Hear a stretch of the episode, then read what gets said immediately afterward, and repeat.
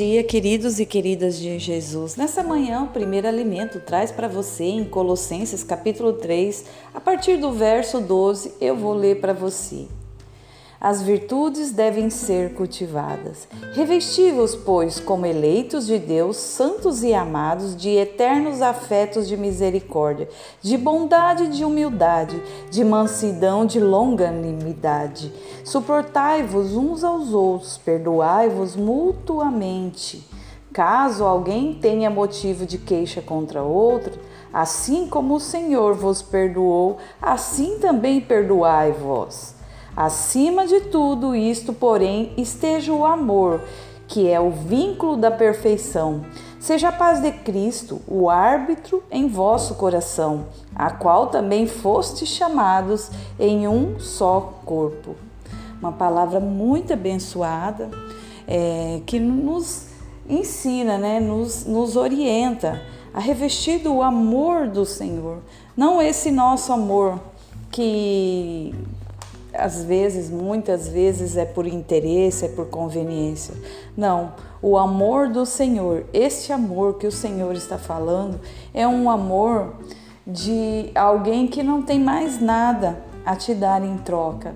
É um amor de uma pessoa que às vezes até maltrata, mas esse amor é derramado no teu coração e esse amor, esse amor faz suportar.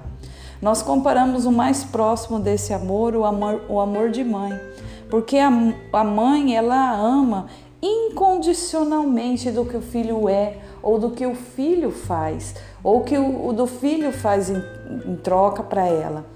Esse amor que o Senhor próximo desse amor que o Senhor quer que derrame o nosso coração, não o amor da, é, por aquela pessoa que tem algo a nos oferecer, mas escolhemos amar aquele que não tem mais nada em, em troca.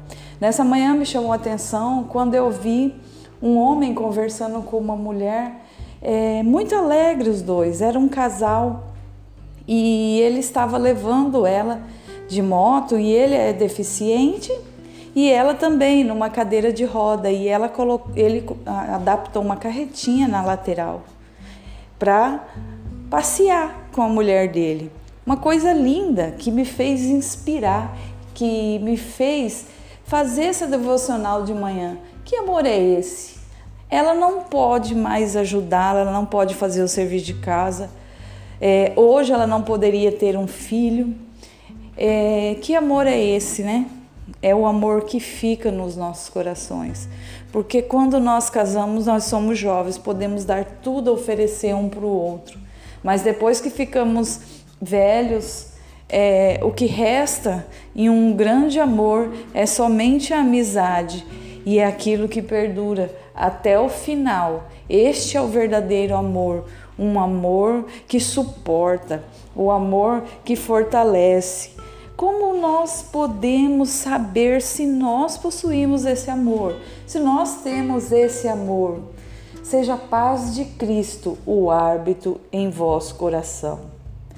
O, o, nosso coração, a paz do nosso interior vai testificar se nós amamos ou não nós não, não ficamos incomodados. Essa é a direção é, para saber se estamos seguindo, se estamos trilhando o caminho do amor, o caminho da santidade, o caminho que o Senhor quer que trilhamos, as vestes de santidade que o Senhor tem para nós.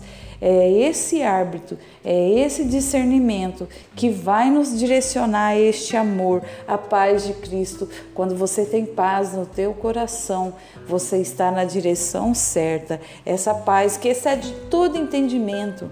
Às vezes nós não temos entendimento dessa paz, mas temos essa paz, esse alívio da nossa alma. É mais ou menos o sentimento de quando nós fazemos uma caridade é, a gente vê uma pessoa precisando e você supre a necessidade, aquele abraço, aquele obrigado, aquele, aquele retorno, nos traz satisfação. É impossível você fazer uma caridade e não sentir essa satisfação no coração. É esse árbitro, é essa satisfação que é o árbitro, o árbitro da paz no teu coração. É esse amor que nos alimenta. Esse amor nos traz paz no coração, nos traz felicidade, nos mostra a que nós viemos aqui na terra, nos direcionando é, o nosso coração.